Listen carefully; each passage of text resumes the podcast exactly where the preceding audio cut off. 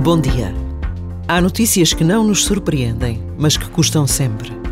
A idade e a falta de saúde do padre Vítor Feitor Pinto tornaram quase natural a sua partida. Mas a amizade, a saudade, as memórias parece que ganham nova vida quando sabemos que aquela pessoa já não está entre nós.